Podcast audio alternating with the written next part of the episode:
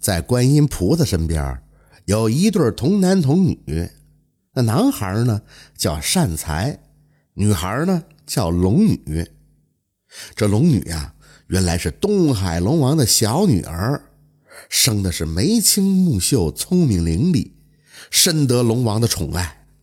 有一天呢，他听说人间玩鱼灯异常的热闹，就吵着要去观看。老龙王捋捋龙须，摇头说道：“嗯，那里地荒人杂，可不是你龙公主去的地方啊。”龙女呢，是又是撒娇又是装哭，老龙王却总是不依。这龙女嘟起了小嘴儿，心里想：“哼，不让我去，我偏要去。”好容易挨到了三更天，便悄悄地溜出了水晶宫。变成了一个十分好看的渔家姑娘，踏着朦胧的月色，就来到了闹鱼灯的地方。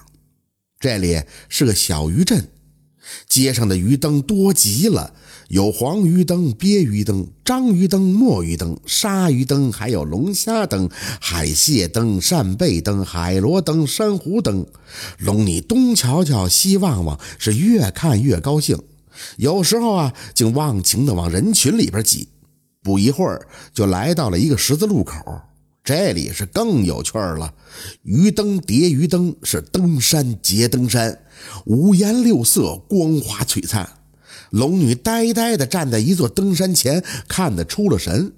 谁知道这时候，从阁楼上泼下来半杯冷茶水，不偏不倚，正好泼到了龙女的头上。龙女猛吃一惊，叫苦不迭。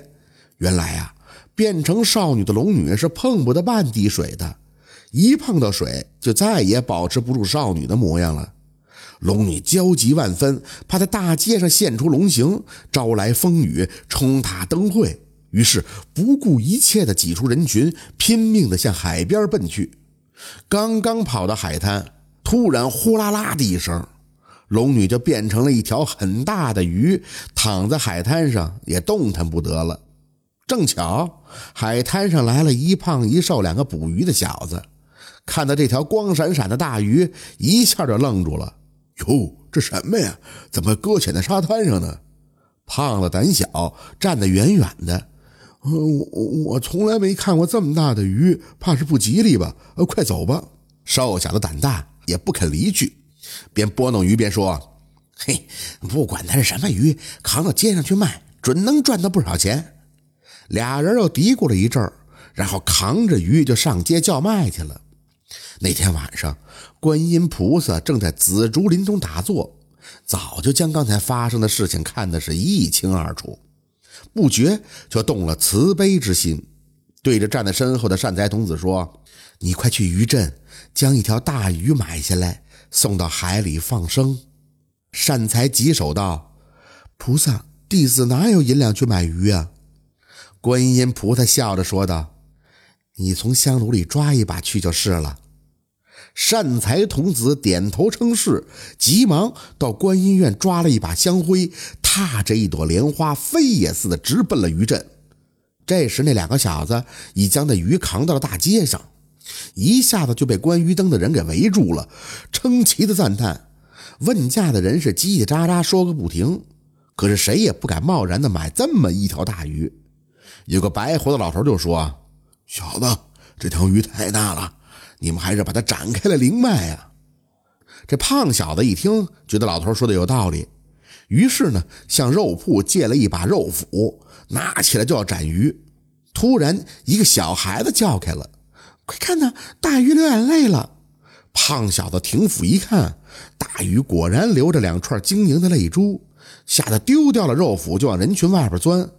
瘦小子怕买卖泡汤，就赶紧拿起了肉斧要斩，却被一个气喘吁吁赶过来的小沙弥给前来阻止了。莫斩，莫斩！这条鱼我买下了。众人一看，十分的诧异：“小沙弥呀，你怎么来买鱼呢？”那个老头就哼了一声，翘着胡子说：“哼，和尚买鱼，怕是要开荤还俗了吧？”小沙弥见众人冷语讥讽，不觉脸红了，赶紧说道：“我买这条鱼是去放生的。”说着，掏出一把碎银子递给了那瘦小子，便要他将这鱼帮忙扛到海边。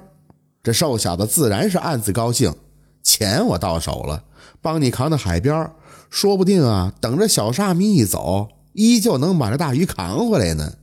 他招呼着胖小子扛起大鱼，跟着小沙弥就向海边走去。三人来到海边，小沙弥叫他们将大鱼放到了海里。那鱼碰到了海水，立即就打了一个水花，游出老远老远，然后调转身来，同小沙弥点了点头，忽然就不见了。瘦小子见鱼游走了，这才断了再赚外快的念头，摸出碎银子要分给那胖小子。不料摊开手心一看，碎银子变成了一把香灰，被一阵风吹得是无影无踪。转眼再找那小沙弥也不知了去向。再说这东海龙宫里，自从不见了小公主啊，宫里宫外就乱成了一窝蜂啊！龙王气的是龙须直翘，海龟丞相急的是脖子伸出老长，守门的虾兵蟹将们吓得是乱吐白沫。这鱼虾宫女们吓得跪在地上，是呼呼的打颤，一直闹到天亮。龙女回到了水晶宫，大家这才松了一口气。龙王瞪起眼睛，怒气冲冲地呵斥他：“哈，孽畜啊！你竟敢犯宫规，私自外出，说到哪儿去了？”龙女一看龙王动怒了，知道撒娇也没用了，便照实说。父王，女儿观鱼灯去了。要不是观音菩萨派善财童子来救我，女儿差点就没命了。接着就将自己的遭遇讲了一遍。龙王听了，脸上黯然失色。他怕观音将此事讲了出去，让玉皇大帝知道了，自己就落得个教女不严的罪名。越想是越气，一怒之下就将龙女逐出了水晶宫。龙女呢，伤心极了。茫茫东海，到哪儿去安身呢？第二天，他哭哭啼啼的就来到了莲花阳，哭声传到了紫竹林。观音菩萨一听就知道是龙女来了，他吩咐善财去接龙女上来。善财蹦蹦跳跳的来到龙女面前，笑着问道：“龙女妹妹，你还记得我这个小沙弥吗？”龙女连忙抹掉了眼泪，红着脸说：“你是善财哥哥呀，你是我的救命恩人呀。”说着就要叩拜，善财一把拉住他。观音菩萨叫我来接你。善财和龙女手拉手的走进了紫竹林。龙女一见到坐在莲台上边的观音菩萨，俯身便拜。而观音也真是喜欢这龙女，让她和善财像兄妹一样住在朝阴洞附近的一个岩洞里。这个岩洞后来就被称为善财龙女洞。从此，龙女也就跟了观音菩萨。可是龙王却反悔了，常常叫龙女回去，而龙女呢，则依恋着普陀山的风光，再也不愿意回到禁锢她的那个水晶宫里去了。这就是龙女的故事。感谢您的收听，喜欢听白好故事更加精彩。